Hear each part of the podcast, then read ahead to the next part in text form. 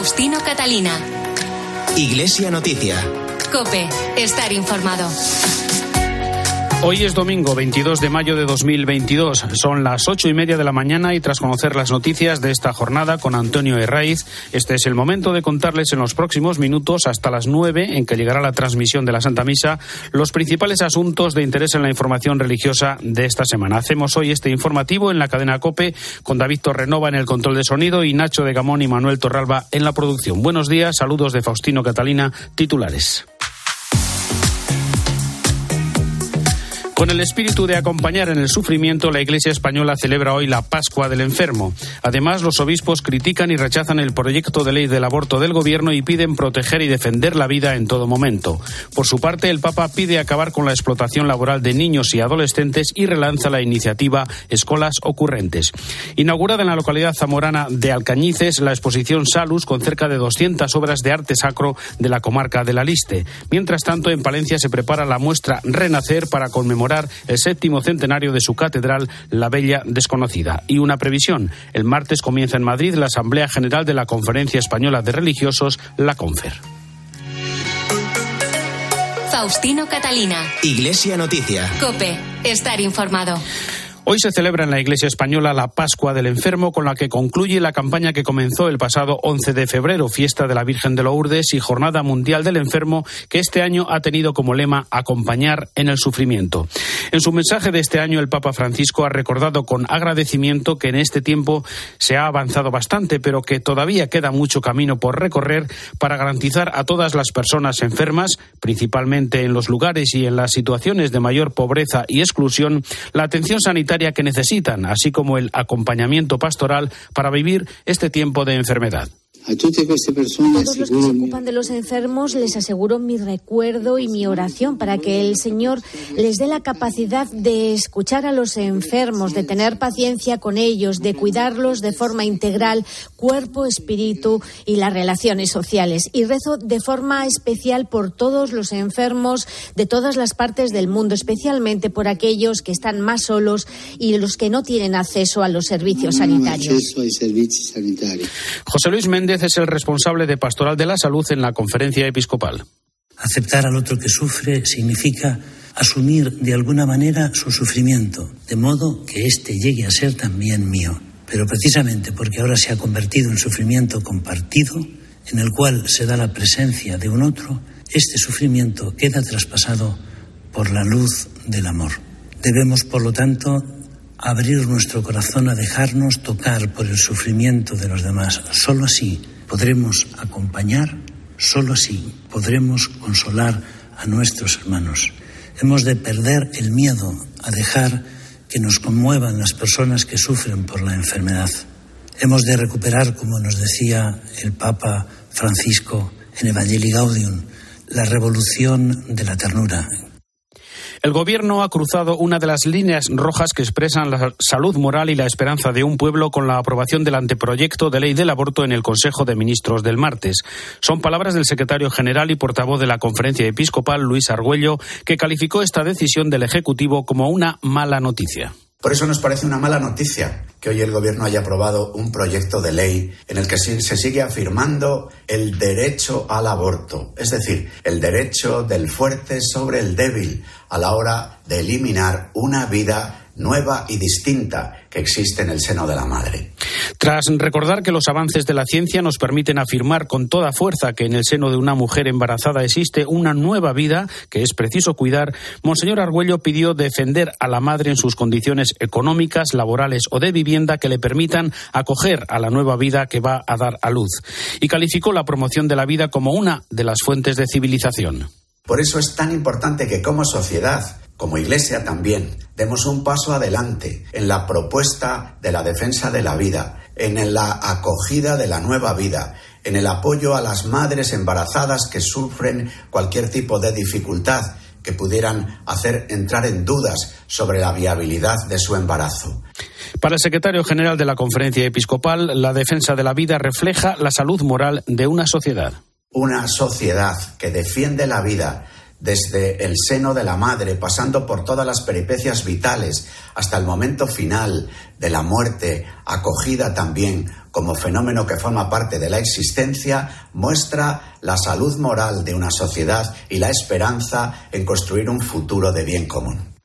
También los obispos del sur de España, reunidos esta semana en Córdoba, han mostrado su rechazo al anteproyecto de ley del aborto del Gobierno. Además, siguen pendientes del futuro de la enseñanza de la religión en la comunidad andaluza, como nos cuenta la delegada de Medios de Comunicación de Córdoba, Natividad Gavira. Buenos días. Buenos días. Los obispos del sur de España han mostrado en Córdoba su rechazo al proyecto de ley sobre el aborto durante la asamblea plenaria celebrada los días 17 y 18 de mayo, en una reunión marcada por el recuerdo al cardenal amigo Vallejo. Los obispos se pronunciaron ante el proyecto de ley que el gobierno de España aprobaba en esos días, mostrando su rechazo y defendiendo el derecho a la vida. Tras iniciar la jornada con un retiro dirigido por el obispo de Córdoba centrado en la figura de San Juan de Ávila, la reunión comenzó con un análisis sobre la labor que las Cáritas de las diócesis andaluzas vienen realizando en la atención a los migrantes llegados a nuestra tierra y últimamente a los refugiados desplazados por las crisis desatada en Ucrania. En las diez cáritas diocesanas de Andalucía, la campaña de ayuda a Ucrania ha recaudado 2.253.000 euros que se han enviado a las cáritas de Ucrania, Rumanía y Moldavia. Seguidamente, los obispos mostraron su preocupación por cómo pueda quedar la asignatura de religión católica en la región andaluza, a la vez que dieron su conformidad a la inauguración en Granada durante el mes de octubre de la Academia de la Historia de la Iglesia en Andalucía, que fue aplazada por la pandemia. Ante la próxima celebración de la peregrinación europea de jóvenes, los obispos animaron a los jóvenes de las diócesis de Andalucía a peregrinar a la tumba del apóstol, al tiempo que invitaron a los fieles a participar en otros dos eventos que se celebrarán próximamente. En Madrid, la asamblea final de la fase diocesana del Sínodo de las diócesis españolas el próximo 11 de junio y en Roma la décima Jornada Mundial de las Familias del 22 al 26 de junio.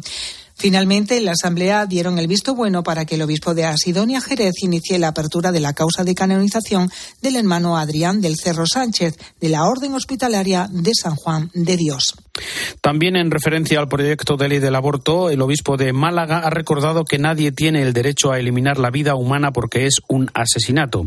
En su participación en el foro Nueva Economía Andalucía, Monseñor Jesús Catalá pidió también una mayor protección y apoyo social a las familias porque son la mejor institución de ayuda, educación y socialización. Recordó la labor educativa y social de la diócesis malagueña a través de la Fundación Victoria y pidió libertad de enseñanza. Que no nos prohíban que no nos estrangulen, que tengamos que cerrar colegios por estrangulamiento de normas o de exigencias o de ideologías políticas. Los políticos tienen que pensar que no cabe una única forma de educar a la gente y de formar. Tiene que permitirse la posibilidad real de que existan iniciativas privadas, iniciativas sociales, iniciativas de grupo, que tengan la libertad de los padres de elegir su centro educativo. Los padres son los que tienen el derecho de educar a sus hijos según sus convicciones. Está en nuestra Constitución. Monseñor Catalá también comentó la labor de la Iglesia durante los dos años de pandemia y pidió más medidas y soluciones. La diócesis no ha ingresado la misma cantidad que ingresó en el 19. En los años 20 y 21 se ha ingresado muchísimo menos. Y sin embargo, hemos hecho frente a más solicitudes. Esto realmente es una bomba de relojería, porque o se toman medidas que solamente las puede tomar el gobierno, los gobiernos, porque la Iglesia es subsidiaria. Se hace todo lo que se puede. Creo que no se hace todo lo que se puede desde eh, algunos gobiernos, que sí que tienen la solución o pueden tenerla. Creo que entre todos tenemos que ir buscando pues esa, ese equilibrio para que no explote una posible bomba. Faustino Catalina. Iglesia Noticia. Cope. Estar informado. UMAS. Mutua especialista en seguros para el sector educativo. Ofrecemos una solución integral para los colegios y guarderías. Daños patrimoniales, responsabilidad civil, accidentes de alumnos. Más de 800 centros ya confían en nosotros. Visítanos en umas.es. UMAS. Más de 40 años de vocación de servicio. Faustino Catalina. Iglesia Noticia. Cope. Estar informado.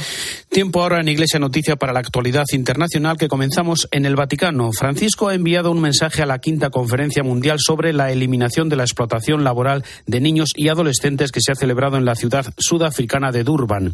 Además, ha recibido a los miembros del Grupo Santa Marta que se encarga de luchar contra la trata de personas. Corresponsal en Roma, Eva Fernández, buenos días. Buenos días. En el Vaticano existen grupos de trabajo poco conocidos, pero que realizan una importante labor en equipo en la que se involucran a distintas disciplinas y entidades, policías, servicios sanitarios, expertos en derecho, voluntarios, políticos, ONGs.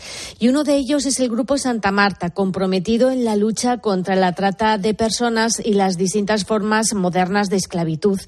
En el encuentro que han mantenido este año con el Papa, les ha planteado la necesidad de apoyar a las víctimas de la delincuencia, que con demasiada frecuencia quedan olvidadas y sin voz y necesitan un largo proceso de curación y de recuperación de la autoestima. El Papa también ha insistido en que lamentablemente las formas modernas de esclavitud siguen extendiéndose incluso en las zonas más desarrolladas del mundo.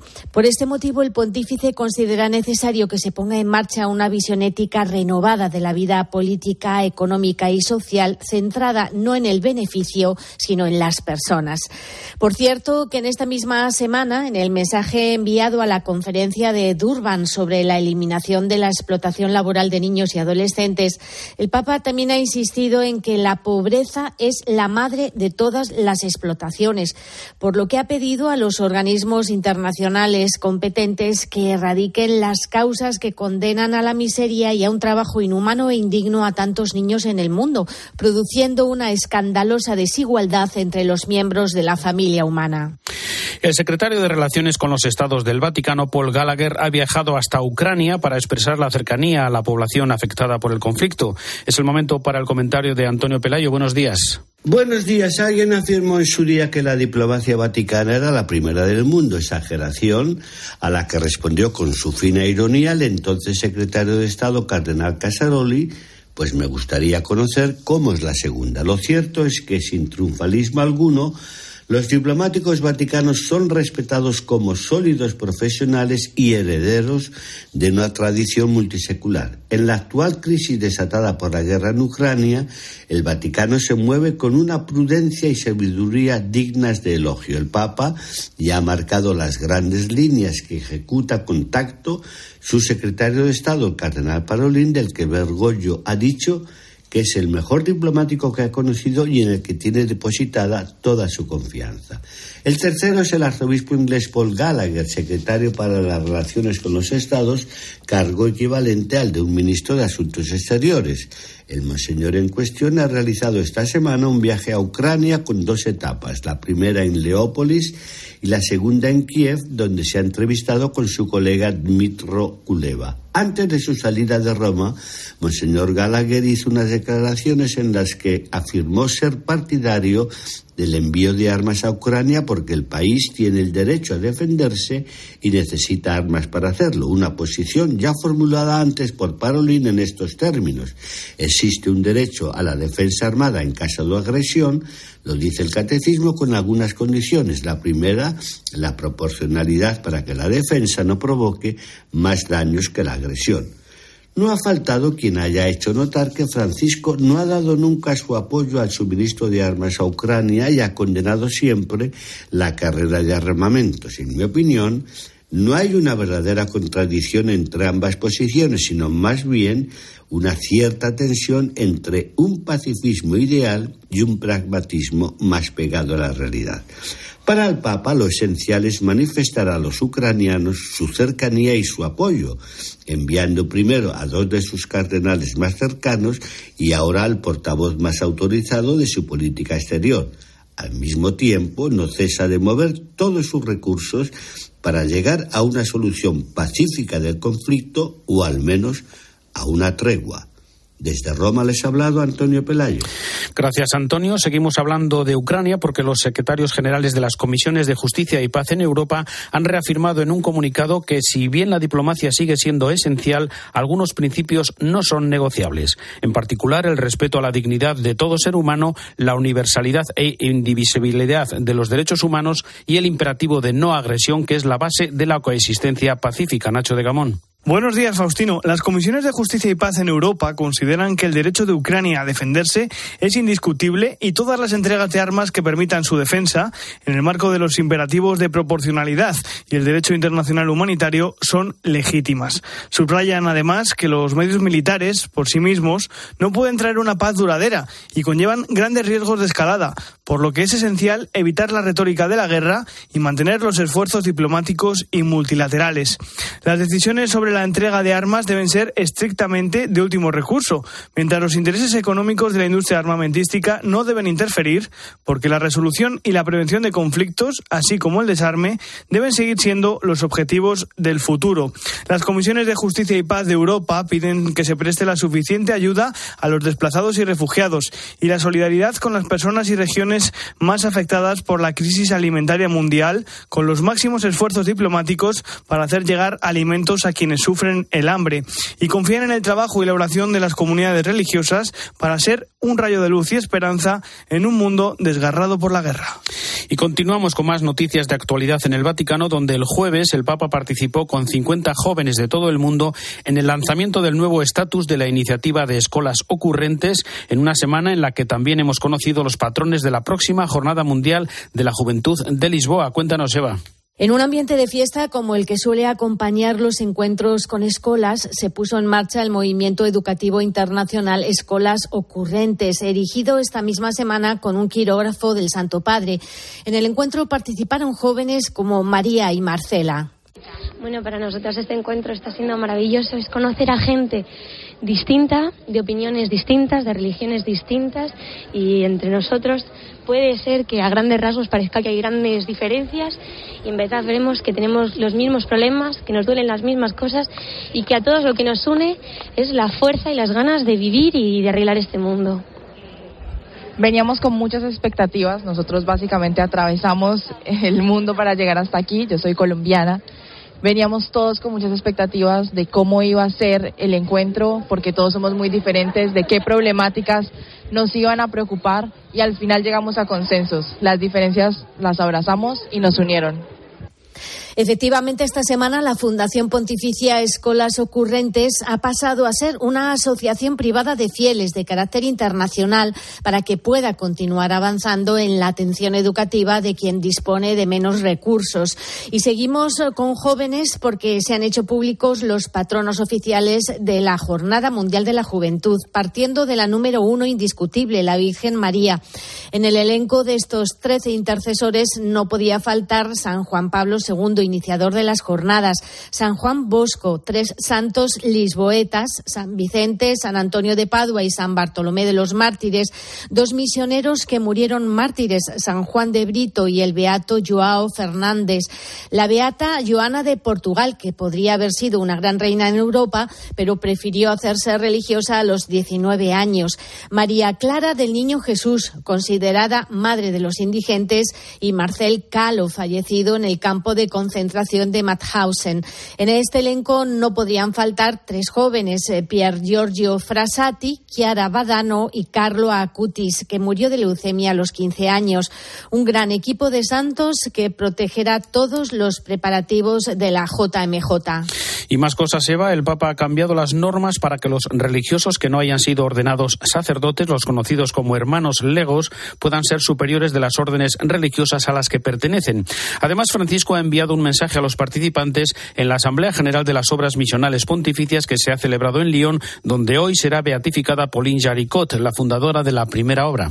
Un mensaje que además estará hoy domingo muy presente, una jornada de fiesta por la beatificación de Pauline Jaricot en Lyon, ciudad natal de la fundadora de Propaganda Fidei, estrechamente vinculada a obras misionales pontificias, que cuida a tantos misioneros repartidos por todo el mundo.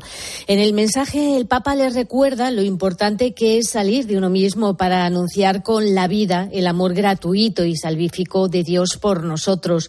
Por eso a Pauline Jaricot le gusta bastaba decir que la Iglesia es misionera por naturaleza y que por lo tanto todo bautizado tiene una misión, una misión que ellos realizan con el Papa y en nombre del Papa.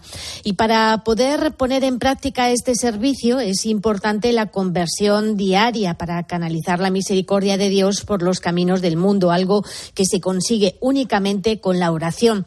Y este ha sido precisamente el consejo del Papa. Esa conversión misionera de entrega y servicio solo es posible a través de la oración, que es la primera forma de misión. Por lo tanto, la misión, subraya el pontífice, comienza con la oración y no puede realizarse sin ella. Y en lo que se refiere a los cambios relacionados con los posibles superiores de las congregaciones religiosas, efectivamente desde hacía siglos en la Iglesia se seguía esta costumbre que acaba de ser reformada y ya es posible que los religiosos que no hayan sido ordenados sacerdotes puedan dirigir sus congregaciones. El documento pontificio explica que la Congregación para los Institutos de Vida Consagrada y Sociedades de Vida Apostólica podrá reconocer a un provincial que no sea sacerdote los que en muchas congregaciones se llaman hermanos, y aprobar que se sitúe al frente de un instituto religioso clerical o de una sociedad de vida apostólica de derecho pontificio. Será precisamente ese Departamento Vaticano el que tendrá la facultad de autorizar esta posibilidad, reservándose el derecho de evaluar cada caso concreto y estudiar las razones aportadas por el capítulo general. Gracias, Eva. Hablamos ahora de buenas noticias para las peregrinaciones a Tierra Santa porque desde ayer Israel ha dejado de pedir resultados de pruebas de coronavirus para entrar en el país. Nos lo cuenta Daniel Blumenthal. Un poco tarde para las peregrinaciones de Pascua, pero con bastante tiempo para planificar un viaje a Tierra Santa este verano o las próximas Navidades, Israel termina la era de coronavirus y anula todos los requerimientos de salud impuestos durante los últimos dos años y medio y que limitaron drásticamente el acceso a este país. Desde ayer sábado no será necesario realizar pruebas de PCR o antígenos para embarcar hacia aquí, ni el uso de mascarillas en aeropuertos o cruces fronterizos y hasta en los aviones. Asimismo, se dejará de requerir una cuarentena de 24 horas para quienes ingresen al país. La abolición de tales requerimientos será aplicable tanto para israelíes como para extranjeros. Sin embargo, toda persona que desee ingresar a Israel, vacunada o no, aún estará obligada a completar un formulario de entrada durante las 48 horas previas a la partida desde su lugar de origen. Desde ayer entonces, la única restricción aún en vigor contra el COVID-19 es la cuarentena de entre 5 y 7 días para los contagios vacunados y de 10 días para los sin vacunar. Faustino Catalina. Iglesia Noticia. Cope. Estar informado. Volvemos a la actualidad en España. El despacho Cremades Calvo Sotelo continúa su trabajo de auditoría con las víctimas de abusos en la Iglesia. Entre los 32 profesionales de distintas procedencias y especialidades está la penalista Teresa Fernández Prieto. Pues el objetivo final es dar respuesta a la sociedad y a, la, propia Iglesia. Es eh, la búsqueda de la verdad, saber la verdad, qué es lo que ha pasado realmente en la medida en la que humanamente podamos eh, saber, que como hemos dicho en numerosas ocasiones, jamás podremos saber la verdad de este, de este drama, eh, y, servir de referente si, si pudiese si pudiese ser para, para otras facetas de la vida, de la sociedad, no solo en el ámbito de la Iglesia, para que no vuelva a ocurrir. Esa es nuestra finalidad, que no vuelva a ocurrir. En declaraciones a la linterna de COPE, Miriam Salazar, experta en Derecho Civil y especializada en Derecho de Familia, ha escuchado el relato de casi una treintena de víctimas. Me daba mucho respeto el hacerlo lo mejor posible. A mí, eh, para mí, la víctima es, es el foco de atención y, lo va a ser siempre. Entonces, el hablar con ellas, eh, el poder decir algo que pudiese herir su sensibilidad, me preocupaba. Pero es verdad que luego he ido viendo que lo que más recibo es agradecimiento por bueno pues por estar escuchándoles por eh, transmitirles en cierto modo una confianza que, que de verdad estoy muy agradecida porque es lo que lo que siento lo que percibo es eso es agradecimiento. Considera que la regla fundamental es el respeto y lo más importante las víctimas que no se sientan estafadas. Me parece fundamental el explicarles bien cuáles son nuestros límites. Yo no puedo garantizar a la persona que va a ver resarcido su dolor de la manera que está esperando. No, no puedo, porque pues porque nuestro límite es, es, uno. Es decir, nosotros podremos hacer recomendaciones, podemos establecer eh, protocolos que consideramos más adecuados tanto para reparación del daño como para prevención en un futuro de, de, futuros, abusos, de futuros abusos. Pero en ningún caso puedo decir, usted tranquilo, porque lo que me está pidiendo lo va a conseguir. Salus es el título de una exposición abierta en el Santuario de la Virgen de la Salud de la localidad zamorana de Alcañices. Vicky Esteban es responsable de prensa de la diócesis de Zamora, donde presenta El Espejo e Iglesia Noticia. Buenos días. Buenos días. En el corazón de la España vaciada, donde la señal de Internet también llega con dificultad, nace una exposición de arte religioso que recoge 172 obras de arte con lo más granado del arciprestazgo de Aliste Alba, en la diócesis de Zamora. Una magnífica exposición que sorprende incluso a los oriundos del lugar. El obispo de Zamora, Fernando Valera, dijo en la inauguración de Salus que esta era una oportunidad para mostrar la belleza de las raíces de esta iglesia particular en la zona rural. Hoy los arciprestazgos de Alba y Aliste se ponen de pie y levantan la cabeza, muestran la belleza de sus raíces con historia, esa belleza conservada a fuerza de tesón Aquí en esta exposición de Salus está la fuente de la belleza, Jesucristo, su pueblo santo, castigado por siglos de pobreza y por un presente donde la gente se ha tenido que ir. La España despoblada hoy mira al futuro con el orgullo de su historia Salus, la iglesia en Aliste Alba, podrá visitarse en el Santuario Virgen de la Salud y Alcañices, en Zamora, hasta el próximo mes de octubre. Más información en la web www.salus2022.com.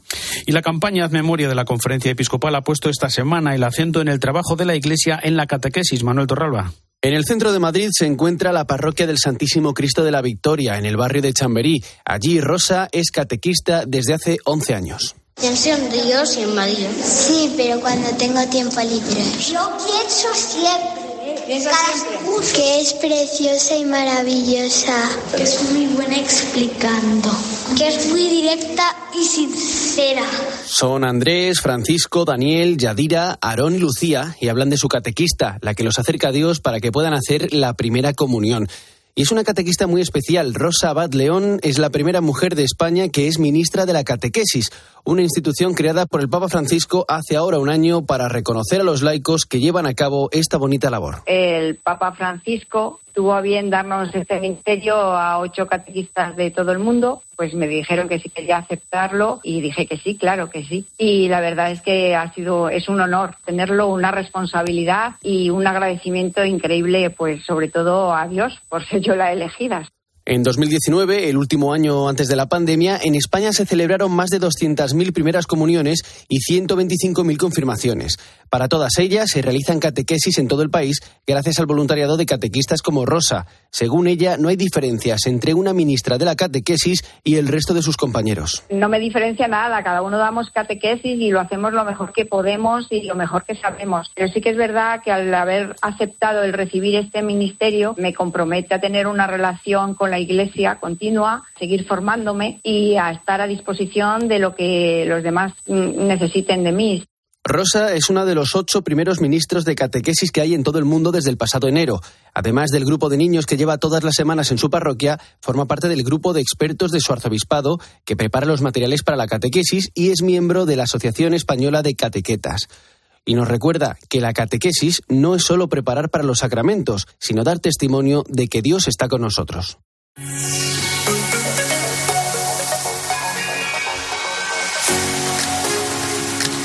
Domingo 22 de mayo de 2022. Hasta aquí el informativo Iglesia Noticia, programa 1777. Tras la última hora de la actualidad, les dejamos con la Santa Misa. Hasta dentro de siete días, un saludo de Faustino Catalina.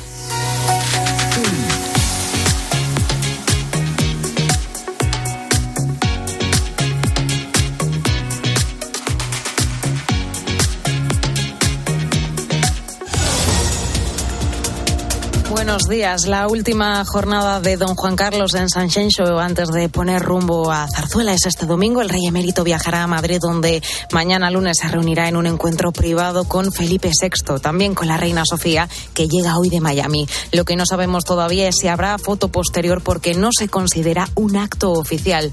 Además, el PP de Madrid ha clausurado su congreso regional en el que Isabel Díaz Ayuso ha sido elegida sin rival presidenta de la formación en la comunidad. En la última jornada ha estado arropada por Alberto Núñez Feijo, con quien se ha intercambiado elogios. Ayuso, que ha dado su primer discurso como presidenta de los populares en Madrid, en un congreso que, recordemos, desencadenó su crisis con Génova y la posterior salida de Pablo Casado de la formación.